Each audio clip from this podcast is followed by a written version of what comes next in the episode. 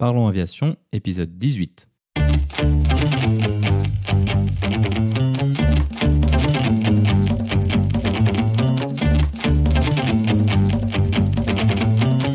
Parlons Aviation, le podcast où on parle de tout ce qui vole.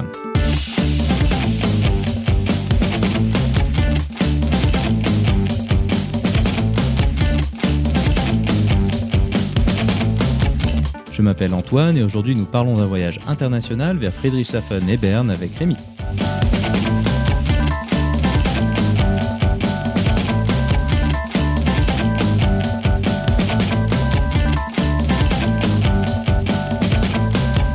Nous parlerons aussi des actualités avec le premier vol de l'A321 Neo en version cabin flex.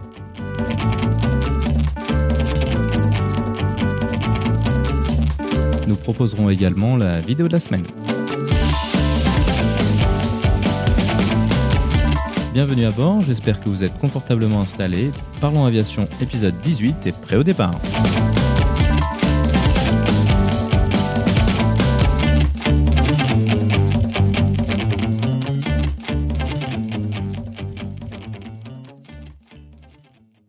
Bonjour et bienvenue dans le 18e épisode de ce podcast.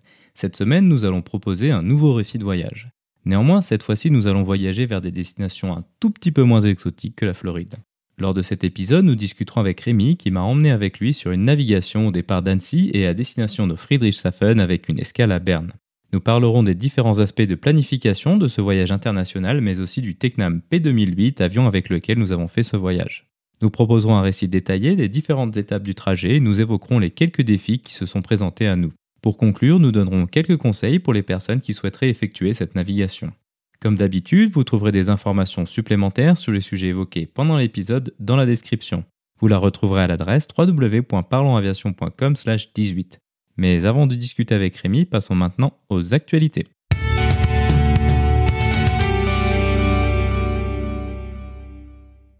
L'actualité de la semaine est le premier vol et la première livraison de la 321 Neo en version cabin flex. L'objectif de cette nouvelle configuration de la 321 Neo est de l'adapter pour les densités souhaitées par les low cost. Historiquement, les low cost tels que EasyJet ou Volotea étaient plus intéressés par les variantes plus petites de la famille A320 avec plus particulièrement la 319. Dans des compagnies nationales telles qu'Air France ou Lufthansa, les A319 sont configurés pour 142 et 138 passagers respectivement, ce qui permet de pouvoir fonctionner avec 3 personnels de cabine. Pour les low cost, une configuration à 156 sièges avait été proposée. Bien que ces configurations rendent obligatoire la présence de 4 personnels de cabine, cela permettait d'optimiser les revenus. Pour la 320, les low cost avaient réussi à obtenir d'Airbus une recertification de l'avion. En effet, la 320 avait été initialement certifiée pour une capacité de 179 puis 180 passagers. Un critère essentiel de certification, au-delà de la place nécessaire pour mettre les sièges, est de la possibilité d'évacuer la cabine en 90 secondes en utilisant uniquement la moitié des issues de secours disponibles. L'agencement physique de l'avion avait été repensé en intégrant les deux toilettes arrière dans l'espace initialement réservé aux galets. L'espace ainsi libéré dans la cabine a été utilisé pour y ajouter une rangée supplémentaire de sièges. Cette nouvelle configuration des toilettes et des galets ne fait pas nécessairement le bonheur des équipages de cabine et des passagers, mais les compagnies s'y retrouvent grâce aux revenus supplémentaires. Ce nouvel arrangement a été nommé SpaceFlex par Airbus. Pour satisfaire aux critères de certification relatifs au temps d'évacuation, Airbus a dû modifier les toboggans en les élargissant afin d'accélérer ce processus. Grâce à ces modifications, l'A320 a pu être certifié pour transporter 186 passagers. Désormais, les low-cost cherchent à évoluer vers des avions plus grands afin d'optimiser l'utilisation de leurs créneaux sur des aéroports encombrés tels que Londres Gatwick par exemple. C'est ainsi que ces compagnies ont demandé à Airbus de faire évoluer l'A321 pour y mettre encore plus de passagers. L'A321 Cabin Flex répond à cette problématique en rendant modulaire la configuration des issues de secours. Les A321 historiques ont 4 paires de portes de taille standard pour un maximum de 220 passagers. Avec l'A321 dit Cabin Flex, il est possible de remplacer une paire de portes par une double paire d'issues de secours au-dessus des ailes, tout en reprenant la configuration du galet arrière de l'A320 186 places. Cette configuration permet d'augmenter la capacité totale de l'avion de 220 à 240 passagers. Pour une même cellule, cela représente évidemment un gain financier particulièrement significatif. C'est cette configuration qu'ont choisi des low-cost comme EasyJet qui a récemment pris livraison de son premier A321 Neo Cabin Flex. D'autres configurations sont également possibles pour des opérateurs qui souhaiteraient des densités plus faibles pour desservir des lignes to business par exemple. Ce type d'avion pourrait être intéressant pour des compagnies souhaitant exploiter des A321 Neo en version LR et Cabin Flex.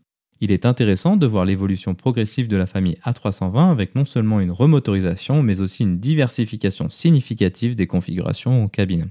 Cela leur permettra sans doute de satisfaire un plus large panel de clients allant de la low cost aux compagnies to business long courrier.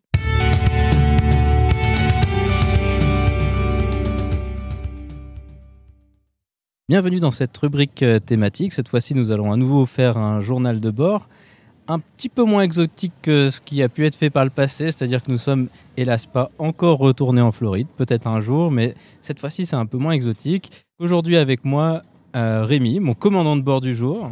Bonjour. Et donc euh, voilà, c'est un beau dimanche d'été maintenant, on vient juste de, de passer l'été. Bah voilà, moi j'avais envie de faire un tour d'avion, Rémi avait une navigation de prévu, et euh, moi, je me suis dit, ben voilà, je vais me greffer. Ça peut être sympa d'y aller à deux. Ce qui était prévu de faire depuis, euh, ça fait quoi, une petite semaine qu'on en parle? Oui, à peu près, oui. Qui avait ce week-end qui s'annonçait euh, vraiment magnifique avec une belle météo. On s'est dit, faisons une petite navigation. Donc Rémi vole également d'Annecy, de là où moi je, vole pour les petits avions en tout cas. Et donc on s'est dit, allons à Friedrichshafen. C'est toi qui as suggéré l'idée d'ailleurs, il me semble. C'était quoi l'objectif? Pourquoi Friedrichshafen finalement? Euh, Je crois que tu m'en avais déjà parlé. Tu avais fait une nave là-bas, ça avait l'air sympa. Donc je me suis dit, allez, il faut, la tenter. Une petite nave, on va dire, euh, internationale, moi qui n'en avais jamais fait. Donc, euh, Et puis c'était la bonne occasion que tu viennes avec moi. Comme tu connaissais déjà un petit peu les ficelles et les particularités du terrain, on va dire, ça a été, ça a été pratique et c'est l'occasion de passer une bonne journée. Puisqu'en ce moment même, on est sur une petite terrasse à boire un petit verre. Donc c'est sympa. Du, soft, bien sûr, évidemment. Mais voilà, ouais, effectivement, moi j'avais déjà fait euh, Friedrichshafen quand j'étais, euh, quand je faisais bah, mon mûrissement avant de passer pilote professionnel. Et c'est vrai que c'est pas mal d'Annecy. Ça permet donc de traverser en fait la Suisse d'ouest en est. Et puis bah, l'arrivée sur Friedrichshafen, comme on, a vu tout à l'heure, est, assez sympa parce qu'on arrive au-dessus du, lac de Constance. Il y a un terrain qui est relativement bien équipé. Où pour une fois, il y a quelqu'un pour nous, pour nous accueillir. Et puis on a été faire un, petit musée, le musée d'Ornier, dont, dont on parlera euh, par la suite. Oui, exact.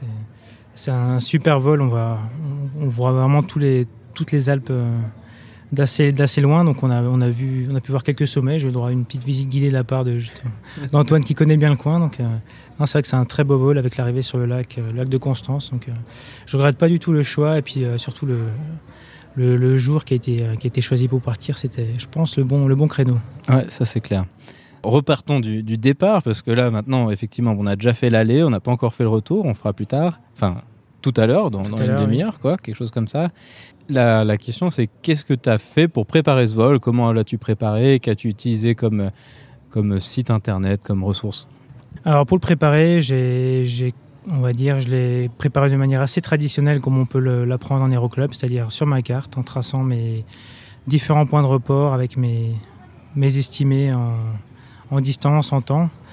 Après, euh, en parallèle de ça, j'utilise, comme je pense beaucoup de, beaucoup de gens, l'appli R9 Pro, qui permet justement de tracer sur l'application de l'iPad et justement de pouvoir la suivre en direct. Et puis, de, en cas de, on va dire, de, de, changement en cours de route, ça permet aussi plus facilement de, de pouvoir adapter, euh, adapter le parcours. Donc voilà, au niveau de la préparation, on va dire assez, assez standard. Et puis, euh, on utilise aussi ce qui est à bord de l'avion, c'est-à-dire un équipement. En l'occurrence, on est, on est parti avec un Tecnam P2008, donc qui est équipé avec une, suite avionique G3X Garmin, qui est pas mal, qui permet justement de tracer, euh, de tracer la nave dessus, et qui permet d'avoir encore, on va dire, une, une sécurité supplémentaire pour être sûr de, notamment, notamment pour traverser des zones qui sont pas évidentes. en arrivant vers Zurich, ça on pourra en reparler tout à l'heure éventuellement, mais ça permet avec plusieurs méthodes, on arrive finalement à, à, être, à être, sûr de son, de son itinéraire. Parlons-en des zones à Zurich. Donc en fait, euh, il y a des zones qui sont publiées plus ou moins en avance et il y a un bulletin en Suisse qui, qui annonce les zones. Hein. C'est ça que tu as, oui, ça sorti Ça s'appelle le DAPS en Suisse, DABS, et ça donne justement, euh, généralement, on peut l'avoir 24 heures à l'avance de, de l'activation de toutes les zones euh, en Suisse, ce qui est, ce qui est pas mal puisqu'on a, on a une carte on voit visuellement réellement les zones qui, vont être, qui vont être restreintes, voire, voire interdites. Et ensuite, en annexe, on va avoir vraiment le détail de ce qui se passe dans cette zone. Est-ce qu'on peut la franchir ou est-ce qu'elle est réellement, euh, est-ce qu'elle est réellement fermée? Donc euh, là, en l'occurrence, aujourd'hui, c'était le cas. Il y a eu deux zones à peu près sur notre route qu'on a dû un petit peu contourner. Mais euh, voilà, en le sachant à l'avance, en le sachant depuis hier, on a pu adapter la navigation et puis il n'y avait pas de, problème outre mesure. Donc c'est, un outil que je trouve intéressant, qui est vraiment utile pour faire du, tout type de vol, du VFR ou de l'IFR. Et on a, on a vraiment une bonne vue finalement de ce qui peut nous, contraindre en France, c'est des fois moins simple, du coup, avec les zones qui peuvent, euh, qui peuvent s'activer de manière, euh, on va dire, par euh, le jour même. Donc, euh, donc c'est effectivement les DAPS en Suisse sont assez, sont assez pratiques. Oui. Voilà, en fait, donc les DAB, c'est un peu une représentation graphique de ce qu'on aurait plus traditionnellement sur un NOTAM. C'est ça. Sauf qu'en fait, un NOTAM, on va se retrouver avec une liste de coordonnées plus ou moins, plutôt moins que plus d'ailleurs, pas tellement exploitable parce qu'il faut aller les tracer en coordonnées géographiques sur une carte, ce qui est pas tout à fait trivial, surtout qu'on n'a plus tellement l'habitude de le faire, pour Oui. être honnête. Et je ne sais pas s'il y a beaucoup de gens qui en pratique vont réellement le faire. euh, Ils vont peut-être plutôt éviter la zone et puis euh, mais pas trop se poser la question de la taille de la zone. Donc euh, là, effectivement, graphiquement, on a la zone et c'est assez, c'est assez facile. Après, l'autre l'autre considération qui a pas mal en Suisse, j'ai jamais trop vu ça en France, mais c'est les, les euh, zones de contrôle aérien qui sont activables, qui sont marquées HX pour activables à n'importe quel moment. Alors c'est typiquement le cas des, des zones militaires et bah là on s'est bien posé la question euh, Oui, tout à l'heure. ouais. Ça, parce que pour le coup, moi, je connaissais pas trop, justement. Donc, euh, je l'avais vu en, en le, en le préparant. Et puis, euh, on l'a revu ce matin, justement, en discutant avant le vol. Donc, effectivement, on a vu pendant le vol. On a été informé assez rapidement, finalement, que, qu'une, d'entre elles était fermée, que l'autre était ouverte. Donc, euh, donc ça a été, voilà, ça a pu s'anticiper, on va dire, sans trop de difficultés. Maintenant, l'autre particularité dont tu en parlais tout à l'heure, c'est que c'était un vol international, donc avec euh, bah, deux franchissements de frontières, parce qu'on passe de la France à la Suisse et la Suisse à l'Allemagne. hein. donc Friedrichshafen, c'est vraiment de l'autre côté de la frontière, hein, à quoi peut-être euh, un demi largeur, une demi-largeur de lac euh, Ouais, de Constance, c'est pour ça, être précis. Ouais. Donc, quelles sont les spécificités d'un vol comme ça et qu'est-ce que tu as dû faire en, préparation pour ça? Alors du coup, ce que j'ai fait, j'ai fait une, donc une déclaration, euh, un préavis de douane en fait en France, où j'ai justement mentionné la route, euh, la route qu'on allait faire, euh, en leur précisant également le, donc l'immatriculation de l'avion, les horaires de départ et de retour à Annecy, envoyé par email. Donc voilà, pour l'instant, ça a été la seule, on va dire, la seule procédure. Et puis la deuxième, ce sera en arrivant à Berne tout à l'heure, puisqu'on va faire un stop à Berne, où là, il faudra aussi se, déclarer auprès de la, auprès de la douane suisse. Exactement, donc ça c'est voilà, juste un formulaire euh, tout simple à remplir avec une adresse email. Normalement, effectivement, c'est censé être Schengen, donc théoriquement ça devrait être plus simple que ça. Mais euh, la France a quand même, euh, je ne sais pas si c'est le seul pays dans ce cas-là, mais en tout cas c'est clairement un des pays qui, qui tient encore à mettre des formalités douanières pour les petits avions comme ça. Donc il y a effectivement un formulaire envoyé qui est assez simple, mais, mais voilà, il faut le savoir Il faut que savoir effectivement, mais c'est un, un petit conseil justement que, que tu m'as donné, parce que je me suis quand même un petit peu arraché les cheveux à essayer de comprendre justement la spécificité d'abord de bah, justement comment on partait de France pour l'Allemagne, puis d'Allemagne en Suisse, puis de Suisse en France. Je me suis dit, euh, ça va être un petit peu compliqué, et, euh, et non, finalement, le- la seule partie difficile justement, c'était un petit peu ce préavis de douane en France, euh, qui finalement, quand on connaît, quand on a le formulaire, finalement, euh, Ouais. il suffit de le remplir et d'envoyer, mais il faut l'avoir, effectivement. Après, effectivement, l'autre euh, chose qui est plus simple pour nous, c'est qu'on part d'Annecy, qui est un aéroport douanier, parce que donc en France, tous les aéroports ne sont pas nécessairement douaniers, et donc ben, il faut, à ma connaissance, en tout cas, il y a peut-être des subtilités que je connais pas, mais étant à Annecy, c'est assez simple vu que c'est Oui. douanier, alors on part toujours et on revient toujours sur un aéroport douanier. Mais c'est clair qu'il y a certaines situations, hein, notamment vers l'Angleterre et la Suisse, ça, je suis à peu près sûr, où tu es obligé de passer par un aéroport douanier. il faut alors se poser sur un autre terrain qui est douanier pour après arriver effectivement. donc voilà, donc faut faire des escales supplémentaires au départ et à l'arrivée, ce qui est ce qui est finalement vite fastidieux parce que ben ça fait potentiellement perdre du temps et aller quelque part où on n'avait pas trop prévu d'aller quoi. Non. Pour nous, ça va, c'est quand ça devient de l'aviation d'affaires où là, c'est un petit peu plus contraignant, effectivement. euh, Où ils peuvent avoir justement à se poser sur un autre terrain, alors que le, le client, lui, veut aller au terrain de la destination finale et il va pas forcément euh, vouloir faire une escale. Donc, euh, Mais on n'est pas trop concerné, on a le temps. Et puis là, effectivement, en l'occurrence, en partant d'Annecy, on n'est pas, on pas trop embêté là-dessus. Ouais, ça c'est vrai que c'est un des avantages très clairs d'Annecy pour, pour faire des, des vols transfrontaliers, surtout qu'on est vraiment juste à côté de la frontière parce que ça fait quoi 10, 10 minutes, un quart d'heure de vol euh, selon, selon l'avion toujours bien sûr. Il y en a qui sont plus véloces que d'autres, mais là Ouais. ça, ça a été assez vite. Donc on s'est donné rendez-vous ce matin, toi tu avais préparé le vol, moi étant euh, sac de sable, euh, ayant déjà fait le vol pour, pour aujourd'hui, bah, je vous, j'ai pas regardé plus que ça. J'ai juste euh, essayé de trouver quelques cartes. euh, voilà, parce que ça, c'est aussi l'au- l'autre problème dont on n'a pas encore parlé. Donc, la documentation française, elle est gratuite, disponible sur Internet. C'est Ah, tout à fait trivial à, à- à trouver. Mais euh, ce n'est pas vraiment la norme.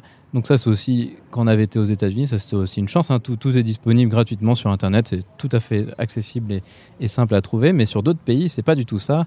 Avec euh, un peu en en mauvais élève, si on peut dire ça, de cette catégorie, la Suisse, où tout est payant. Extrêmement cher en plus. Et en plus, vraiment pas donné. Voilà, il faut, faut payer quand même assez cher. Alors, bah, si on vole en Suisse toute, toute l'année, finalement, Oui, c'est pas Oui, improbable. bien sûr, c'est sûr. Ça fait Enfin, c'est pas un euh, problème, c'est ça, ça, ça fait partie des frais qu'on accepte sur- tous, quand on vole en Suisse.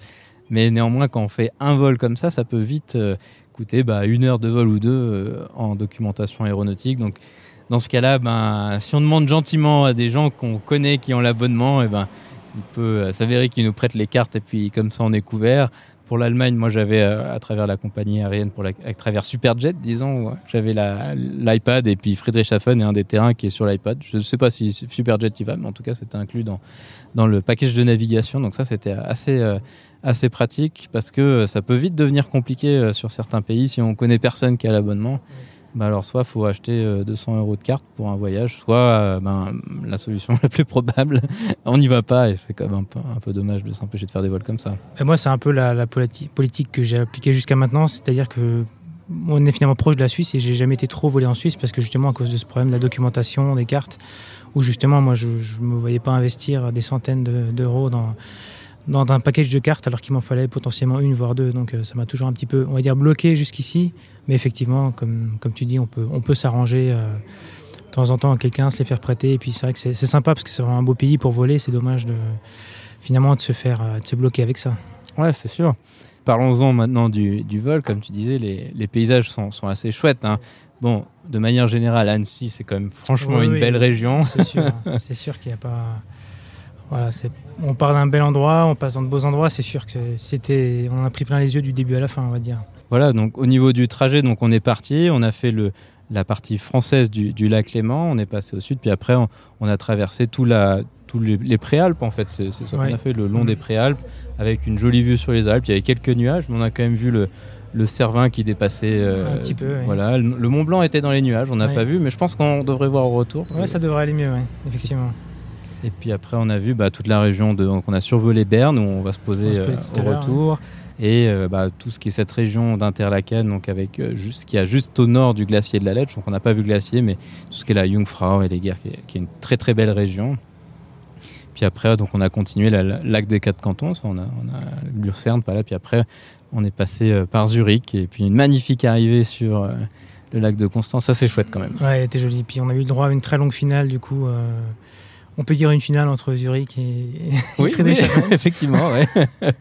puisque dès qu'on a, dès qu'on a assez rapidement le contrôle de Zurich nous a libérés de nos obligations, donc on a pu contacter euh, assez tôt Friedrichshafen qui nous a autorisé une, une longue finale 06, donc euh, avec une traversée du lac, et puis on était, on était à peu près les seuls, non? Juste un zeppelin qui a, on a eu de la chance de voir un zeppelin quand on était en finale traverser la piste, c'était- c'était assez joli à voir. Ça, c'est chouette. Ouais, c'est vrai sympa, que. c'est pas courant.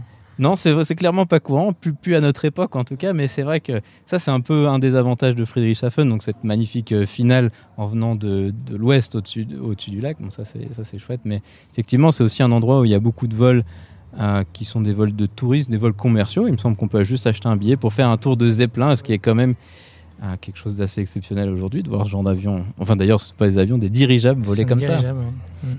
Ah, il y en a plusieurs que justement on en a vu euh, déjà deux ou trois aujourd'hui, deux en tout cas sûr. Effectivement, ils font beaucoup de, de- tours autour du lac apparemment. euh, Enfin, j'étais en vacances ici il y a quelques temps et j'en ai vu tourner quasiment toute la journée, donc je pense que l'activité euh, promenade doit assez bien fonctionner, je pense. C'est joli à voir voler finalement, on voit que ça, a des, des- caractéristiques de vol assez, assez particulières en fait. Mais non, c'était sympa d'en voir, voir à l'arrivée. Je pense qu'on en reverra certainement en repartant, Ouais, je pense aussi. si on a de la chance. Il y a de fortes, de fortes chances, je pense. Vu, vu comment il fait beau, je pense qu'ils vont pas arrêter de voler Non, avec une si belle météo. Alors donc euh, voilà, donc on est arrivé et puis donc on a on a, garé l'avion, on a été manger. Alors là, la Friedrichshafen, comme c'est un, aéroport qui accueille de la ligne, alors c'est assez pratique parce que il y a bah y y a tout ce qu'on attend d'un aéroport où il y a de la ligne finalement, donc un restaurant. Ce qui change un peu des fois des aéroports au milieu de nulle part où bah effectivement c'est vraiment nulle part parce qu'il y a vraiment rien.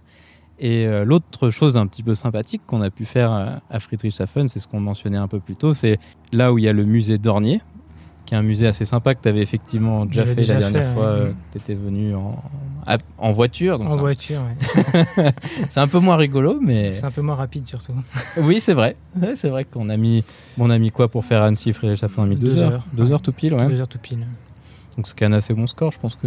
avec un avion qui va pas très vite, donc avec un, on va dire un avion de voyage traditionnel, on va dire, on va dire un 180 chevaux, je pense qu'on aurait fait peut-être 1h45, même moins encore. Ouais, exactement. Ouais, je pense que, que c'est juste. Donc le P2008, parlons-en. C'est pas un avion que j'ai encore évoqué sur le podcast, mais c'est un, avant, traditionnellement, on faisait beaucoup de formations sur tout ce qui était Robin DR400. En, enfin, en tout cas, en France, beaucoup de Robin. Et puis, il y a quand même quelques clubs sur Cessna 172, 152, quelque chose comme ça. Mais de plus en plus, on a de ces nouveaux avions parce que le Robin, quand même, c'est un, avion qui est assez vieillissant. En tout cas, le, euh, la conception de, l'avion est vieille. Après, il y a des avions récents, c'est en, avion en production. Mais l'autre avantage euh, des avions récents, c'est que en fait, ben, ça consomme de l'essence à voiture. Oui plan 95. Donc, euh, donc effectivement, ça fait quand même pas mal baisser le prix de l'heure de vol. Finalement, il y a quand même beaucoup d'avions maintenant qui tournent au Rotax, justement, puisque c'est des moteurs Rotax 100 chevaux, euh, où justement, le, ils tournent au plan 95. Ils peuvent tourner à l'avgaz également. Mais la plupart du temps, l'intérêt, c'est de l'utiliser justement avec, euh, avec du plan 95. Donc ça permet effectivement de faire baisser le prix de l'heure de vol, ce qui est bien en aéroclub et de fait en voyage également, quand on n'est pas pressé, bien sûr. Voilà, alors c'est un peu ça l'inconvénient, entre guillemets, parce que finalement, quand on n'est pas pressé comme aujourd'hui, c'est pas un très grand inconvénient. Euh, ça va un petit peu moins vite, ce qui nous donne plus de temps d'admirer le paysage. Finalement, c'est pas plus mal dans ce sens-là.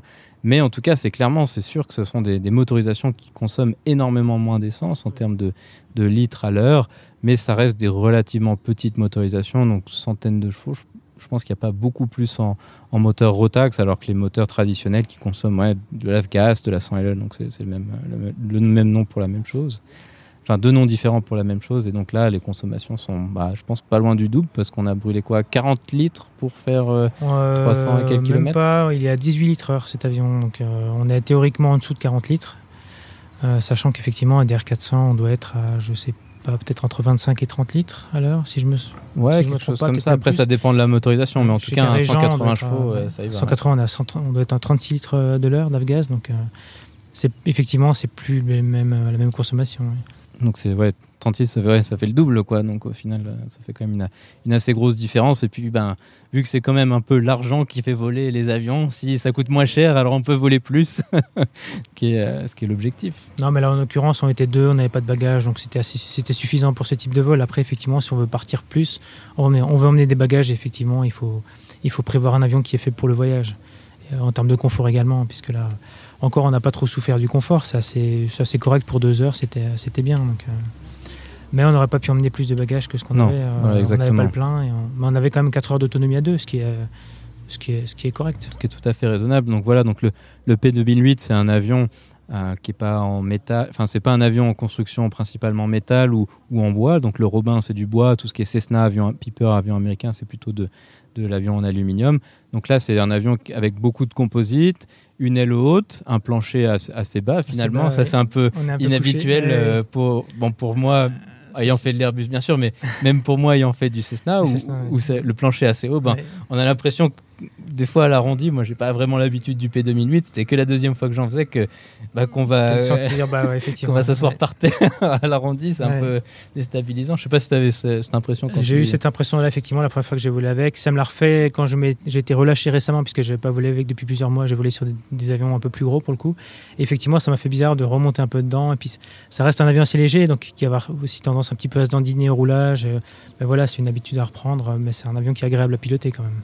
Voilà, et puis je pense que c'est aussi un avion donc euh, à Vialp, donc où on avait à Vialp, donc on avait interviewé euh, Quentin lors de l'épisode 6, donc c'est à cette école qu'on l'a loué, fait beaucoup d'écoles sur cet avion justement parce que ça consomme peu. Alors effectivement, il n'y a pas quatre places, il n'y a que deux places, puis on est un petit peu limité en essence. Mais c'est vrai que pour faire de l'école et des petits voyages comme ça à deux, c'est quand même plutôt pas mal. C'est sûr. Non, et puis il a l'avantage d'être équipé justement avec une, suite avionique Garmin, qui est justement la G3X, qui est pas mal finalement, qui, qui permet déjà de bien, bien apprendre à utiliser du glass cockpit.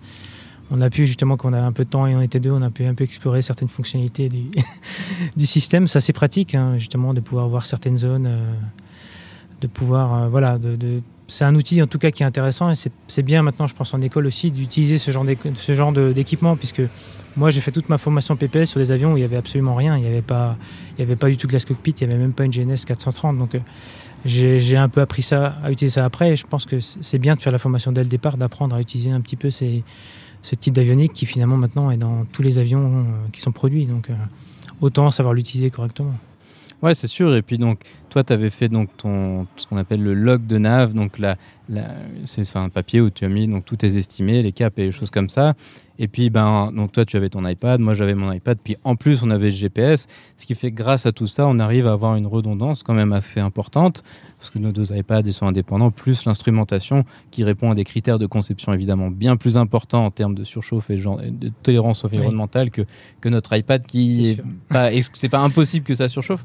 Moi, ça m'est jamais arrivé, mais, mais c'est sûr que c'est commun. Et puis, on a des avions, donc là, c'est une, une, assez grande verrière, donc avec le, soleil, ça peut, euh, ça peut aussi faire surchauffer. Donc, euh, et puis, bah, si on se base que sur l'iPad et qu'on n'a qu'un iPad et qui surchauffe, alors on est tout de suite dans, dans une situation délicate. Donc, c'est pour ça que c'est pas mal, effectivement, c'est un avion qui est, que moi je trouve qu'il est très bien équipé en tout cas.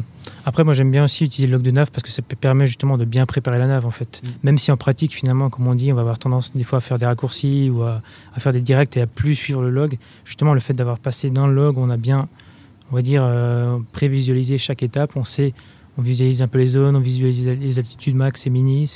C'est pratique, ça permet de bien se mettre en avance dans le vol. Et puis après, effectivement, en pratique, ben, si on peut faire des directs comme on nous a proposé tout à l'heure, ben, on va faire une direct et puis, euh, et puis on s'en sort tout aussi bien avec justement tous les moyens qu'on a en redondance. Euh. effectivement, je pense que le log, c'est, en tout cas pour moi, c'est un outil que j'utilise toujours, qui me permet vraiment de bien, bien préparer mon vol et je pense que je continuerai à le faire parce que voilà, c'est un, moyen que je trouve assez, assez, euh, assez efficace euh, de base quand même. En tout cas, quand on n'a plus rien, ça permet de se, rebaser là-dessus et puis de ne pas vraiment se perdre. Voilà, exactement. Donc, je mettrai dans la description un exemple de, log de nav. Et puis, comme ça, ben, les, auditeurs qui n'ont pas nécessairement fait de PPL peuvent avoir une idée du genre d'information. Et en fait, c'est juste un, papier relativement simple que tu fais. Tu donnes étape par étape. Alors, le temps que ça va mettre, la, distance et euh, le cap. Et puis, ainsi de suite. On arrive à, se retrouver sans finalement aucun moyen externe, juste en regardant dehors, en confirmant que ce qu'on voit est conforme à la carte. Et puis après, il faut dire que ça, c'est aussi assez simplifié en Suisse, parce que comme il y a beaucoup de, lacs ou de montagnes remarquables, alors on, se repère finalement assez, assez bien normalement.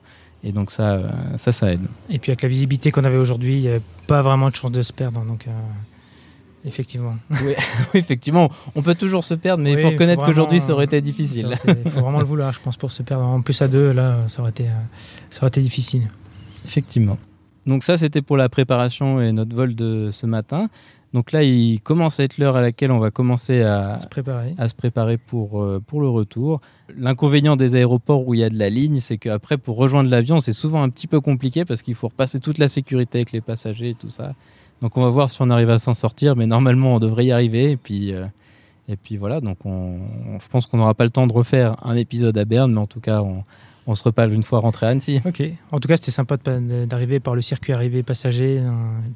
Livraison bagage, c'était la première fois moi que j'arrivais euh, comme ça avec mon avion en passant par le circuit passager bagage. J'ai trouvé ça sympa.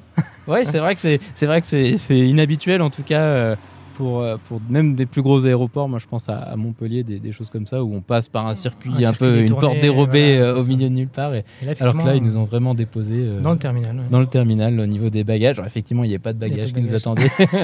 Parce que les, les bagagistes, c'était aussi nous, du coup, on s'est servi nous-mêmes. voilà, bon bah. À tout à, à l'heure. À tout à l'heure, Annecy.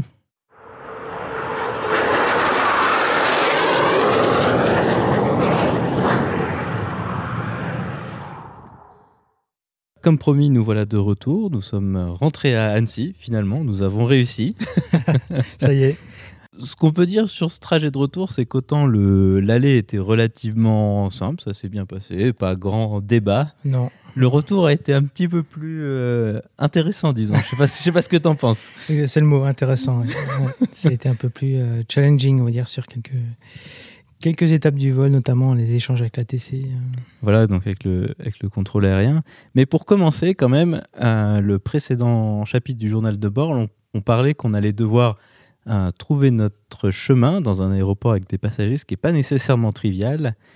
Et peu de temps après avoir euh, fait l'enregistrement précédent, ça a très bien commencé dans le sens où on s'est rendu compte que ni l'un ni l'autre avions notre euh, licence, qui est le document typiquement demandé, parce que c'est tout bête évidemment quand on est un, un aéroport avec des passagers, ben, les gens de la sécurité ils vous demandent votre carte d'embarquement pour vous laisser passer, parce qu'évidemment pas tout le monde n'a le droit de passer en zone euh, de sécurité. Et bien, normalement, quand nous, on n'a pas de billet d'avion, évidemment, mais normalement, on a une licence, mais euh, pas de bol, on avait euh, oublié. donc, dans l'avion, un petit peu dans la précipitation du départ, la navette nous attendait. Euh, elle est restée gentiment à nous attendre dans l'avion.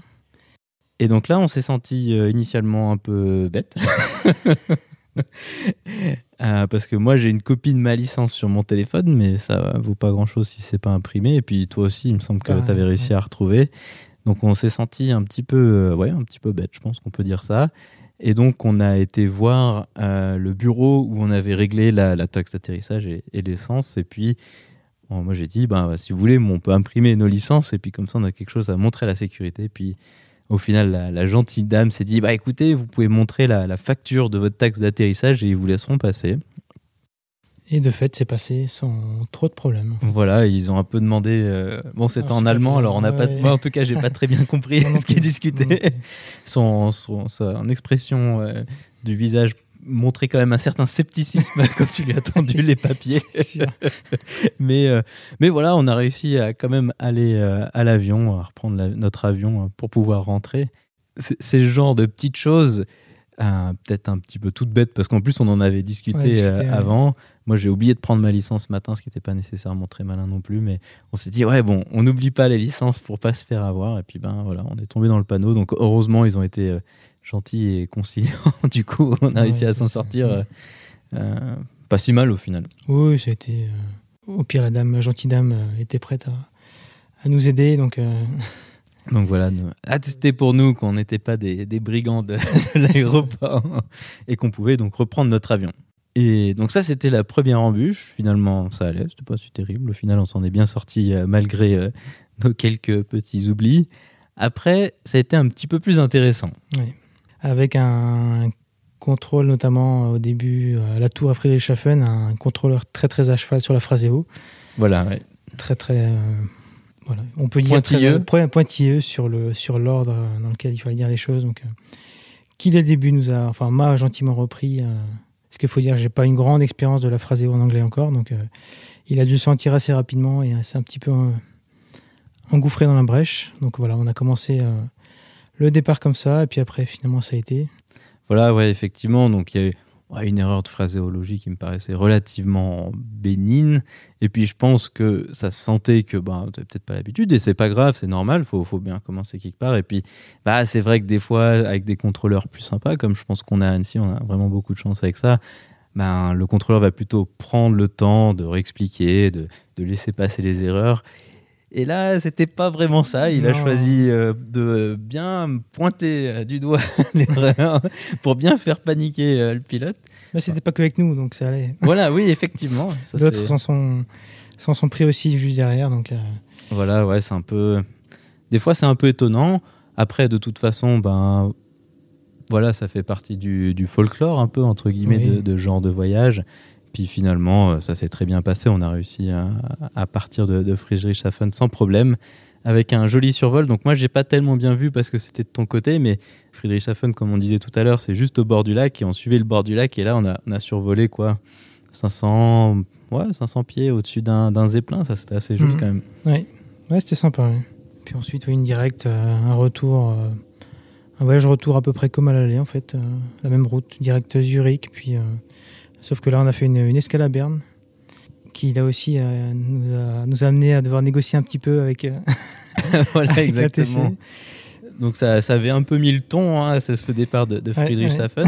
Donc déjà, on, a eu de la chance parce que donc à, Zurich, il y a, l'aéroport civil de Zurich qu'on est passé juste à côté. On a vu un 380 d'Emirates au départ, ça c'est assez joli déjà, faut reconnaître.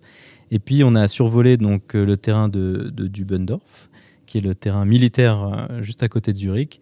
Et du coup, ce qui nous a permis de passer à l'ancien endroit où j'habitais quand j'étais contrôleur aérien, alors ça c'était assez rigolo, et euh, aussi bah, quasiment au-dessus du centre-ville. quoi. On est passé vraiment proche, c'était vraiment sympa, vers le bout du lac. Euh, on, est, ouais, on était vraiment... la ville de Zurich était vraiment sous l'aile, donc ça c'était vraiment sympa. De, de, passer si près. C'est vrai que c'est quand même pas habituel, donc j'en ai bien profité aussi.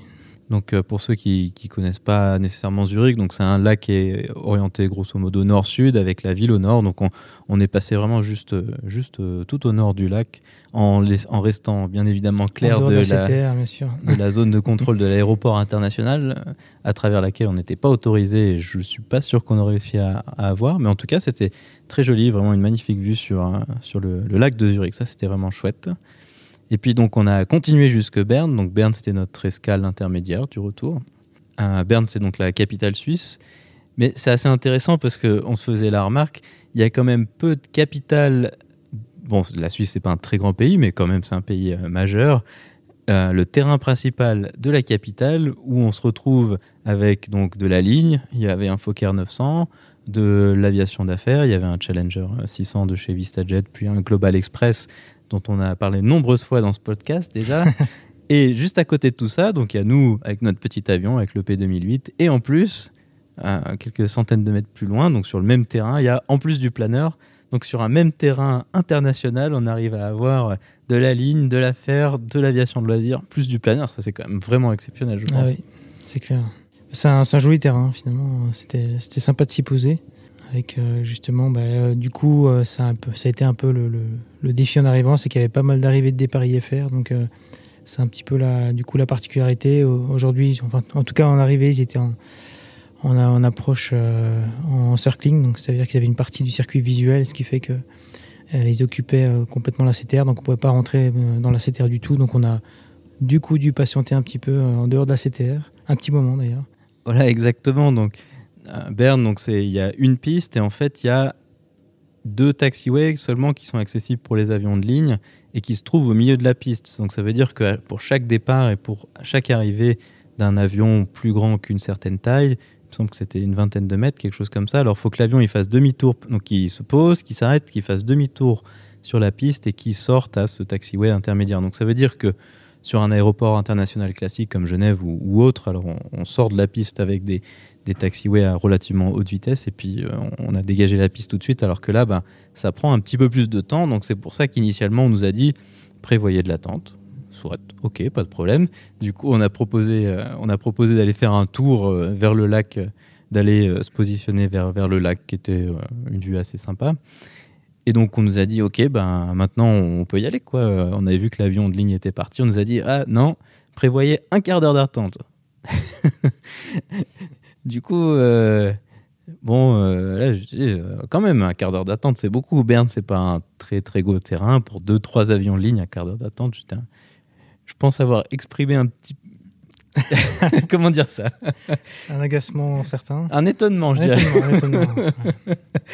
Donc, effectivement, là, j'ai fait un petit coup de main pour la radio et du coup, j'ai demandé des... mais, mais, vous êtes sûr? Un quart d'heure? Et, du coup, les, le quart d'heure s'est réduit en trois minutes. Voilà, finalement. Euh, alors, je pense que eux étaient peut-être un peu, euh, un peu incertains par rapport au trafic qu'ils attendaient exactement, et puis ils nous ont dit un quart d'heure pour nous donner une estimée peut-être un peu à la louche. Et puis effectivement, après, on a attendu quoi, trois minutes, même mmh. pas, et ils ont réussi à, à, nous faire poser. Euh, bah, quasiment, ouais, quasiment tout de suite. Au final, ça a été très bien. Alors, bah, c'est sûr que c'est un peu, c'est là, c'est ce qu'on discutait aussi à ce moment-là, c'est un peu la différence qu'il y a entre qu'il peut y avoir en tout cas entre certains terrains européens et aux États-Unis. C'est-à-dire qu'il est raisonnable de, penser qu'aux États-Unis, euh, les contrôleurs aériens auraient tout de suite essayé de nous arranger, de nous faire un trou dans la séquence au lieu d'essayer de, nous faire peur avec un délai d'un quart d'heure. Peut-être à un moment, hein, on se dit ben, est-ce qu'on reste ou pas? Ben, Là, il fallait qu'on se pose là euh, à Berne, donc euh, on, est resté, on, reste, on serait resté quand même, mais mais voilà, on sent que des fois, c'est pas nécessairement très arrangeant. Mais au final, faut reconnaître, ça s'est très bien passé. Et puis, euh, puis voilà, donc on, a posé à, Berne. Et puis le personnel au sol extrêmement sympa. Ah oui, par contre, super euh, terrain. On a été accueillis avec euh, un Toblerone et, et des boissons fraîches. Donc c'est assez, assez sympa finalement. Ouais, ça c'est clair. Je m'attendais à une taxe d'atterrissage bien plus chère et en fin de compte, elle était, était beaucoup moins chère que ce que je pensais. Donc ça a été une bonne surprise, une double surprise du coup. Donc on est resté, on est resté un peu, un peu plus longtemps que ce qu'on avait prévu finalement. Bah, pour le temps de manger tout le Toblerone. non, c'était un petit Toblerone heureusement. ouais, faut pas être euh, trop gavé de chocolat avant de repartir. Mais, mais c'est vrai que c'est super sympa. C'est Ouais, des petites choses, des petites attentions. Ça, eux, ça leur coûte finalement pratiquement rien. Et puis, euh, et puis ben, nous, on est contents comme pas possible avec une petite barre de chocolat. Ça, c'était c'était assez cool euh, finalement, franchement. Oui. Après, on est, on est reparti de Berne. Et là, ben, ça s'est mieux passé quand même. Ah oui, un retour rapide, un retour euh, sur Annecy euh, sans, sans grande difficulté. Euh, on s'attendait quand même à une météo un petit peu plus compliquée. Ah, Il prévoyait quand même des, ouais. des cumulonimbus et de fait, on a, on a eu, on en a vu aucun. En fait, on a été, euh, on a eu un vent assez faible, donc, euh, donc pas de, pas de problème météo. euh, en Exactement. Bah, en fait, ça, c'est- ce qui s'est passé, c'est que j'ai reçu un SMS de ma femme qui m'a dit Eh, Vous avez pas vu les nuages d'orage? Parce qu'il y a eu de l'orage à la maison. Donc, la maison se situe euh, pas très loin du trajet de retour. On, a été un peu euh, pris au dépourvu, un peu, un peu surpris. Honnêtement, on était là Quoi? Bah, bah, Des orages, donc il y avait absolument rien aux prévisions. Rien on du tout, pas ouais. vu, toi, t'en Mm. avais pas vu non plus. Même en début d'après-midi, il n'y avait rien du tout de prévu, donc euh, c'est tombé Voilà. assez tard en fait. Et puis, euh, donc on était là, ah, ok, quoi, quoi? On, a eu, on a jeté un petit coup d'œil au radar météo euh, de Météo Suisse, donc sur Genève, et effectivement, il montrait quelques précipitations sur Genève. On a un peu évalué la situation, on s'est dit, bon, ça, ça avait l'air de passer relativement vite, de Oui. pas être quelque chose de, de très large ni de très violent. Du coup, on s'est dit, bon, ok, soit, allons-y. Au pire, bon, Annecy, c'est c'est pas tellement encaissé, donc il y avait possibilité de faire des détours. Si jamais c'était sur, sur le chemin, on pouvait passer par, par la vallée de l'Arve, vers Megève, faire un petit tour par les montagnes si on, a- on avait dû le faire. Mais au, au final, on est arrivé. On a vu quelques averses un peu au loin, effectivement, sur Genève, mais pas grand-chose au final. ouais. Non, non. On est rentré euh, à Annecy à la suite de, de ce périple et, et les contrôleurs an- annéciens, comme d'habitude, ont été Très sympa. très gentils et Mhm. très efficaces. C'était un peu ça le, le récit de, de ce voyage. Donc toi, c'était ton premier voyage international en avion, Absolument, oui. avec de la communication avec le contrôle aérien en, en anglais. Quelles sont un peu les impressions et qu'est-ce que tu en retiens de, de tout ça?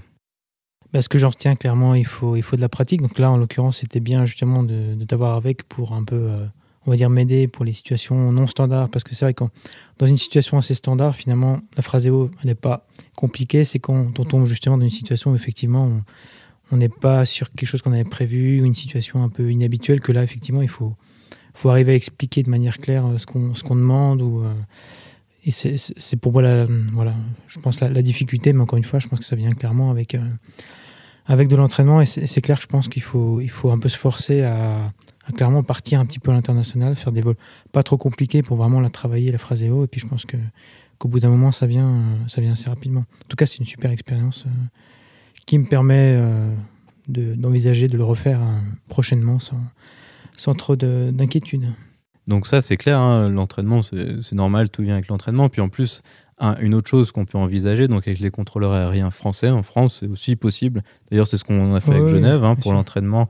Eux, ils parlent tout à fait français. Et puis donc de faire de, de l'anglais en, en France. Comme ça, l'avantage de l'anglais en France, c'est que si jamais on, on s'en sort On pas, on peut repasser en français. Et, et c'est ce qui se passe ce qui m'est déjà arrivé sur, sur Annecy. Des fois, bah, il y a trop de monde et puis eux euh, se font un peu submerger par une quantité de trafic qui peut être très importante. Ici, euh, quand il fait beau euh, le samedi, euh, Ouais. il y a vite beaucoup de monde et puis bah, les contrôleurs aériens repassent en français par, euh, juste parce que c'est beaucoup plus simple pour eux. Alors dans ce cas-là, bah, on, a, euh, on a la possibilité de repasser en français. C'est plus simple pour tout le monde et, et euh, ça permet de débloquer la situation et d'éviter que ce soit trop euh, compliqué pour eux. Donc ça, c'est effectivement une bonne solution. Donc voilà, des vues magnifiques aussi. hein. ça, ça, on a été plutôt servi. L'arrivée, c'était pas tout à fait le coucher de soleil, mais ça commençait à être Ouais, euh, rasant avec une un peu de vue sur la Clément. Là. Je mettrai des photos dans, dans la description pour ceux qui veulent euh, voir euh, à quoi ça ressemblait. Et puis, euh, je pense qu'on peut recommander ce vol, Annecy-Friedrichshafen. Ah, clairement, c'est sympa. ouais, ouais. C'est un, c'est un beau vol et je pense que le terrain, le terrain de Friedrichshafen est sympa. Et je pense, ouais, pour y passer une journée, voire un week-end, à mon avis, c'est un- c'est une bonne destination qui se fait, qui se fait bien en avion. Il y a le, on a vu qu'à la gare, euh, il y a le train juste à côté, donc on peut facilement aller visiter en train et revenir. euh. Un- ouais, je pense que c'est un bon compromis, un bon terrain pour, euh, pour faire ce genre de choses. Et puis c'est pas très loin, finalement, deux heures de vol, donc, euh, donc ça se fait bien en une journée, clairement. Écoute, Rémi, merci beaucoup de m'avoir emmené. merci à toi, c'était avec plaisir. Et puis Bah. on le refera, on le refera prochainement. J'espère bien. Merci en tout cas. À bientôt.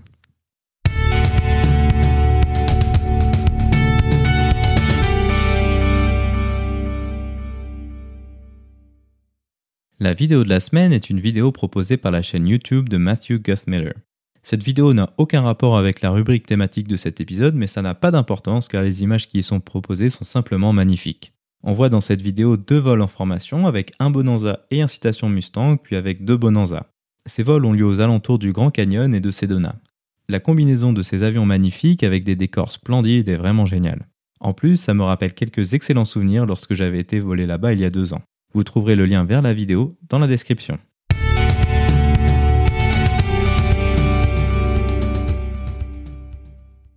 Ainsi se conclut donc le 18e épisode de ce podcast. J'espère qu'il vous a plu et je vous invite à vous abonner sur votre application de podcast favori.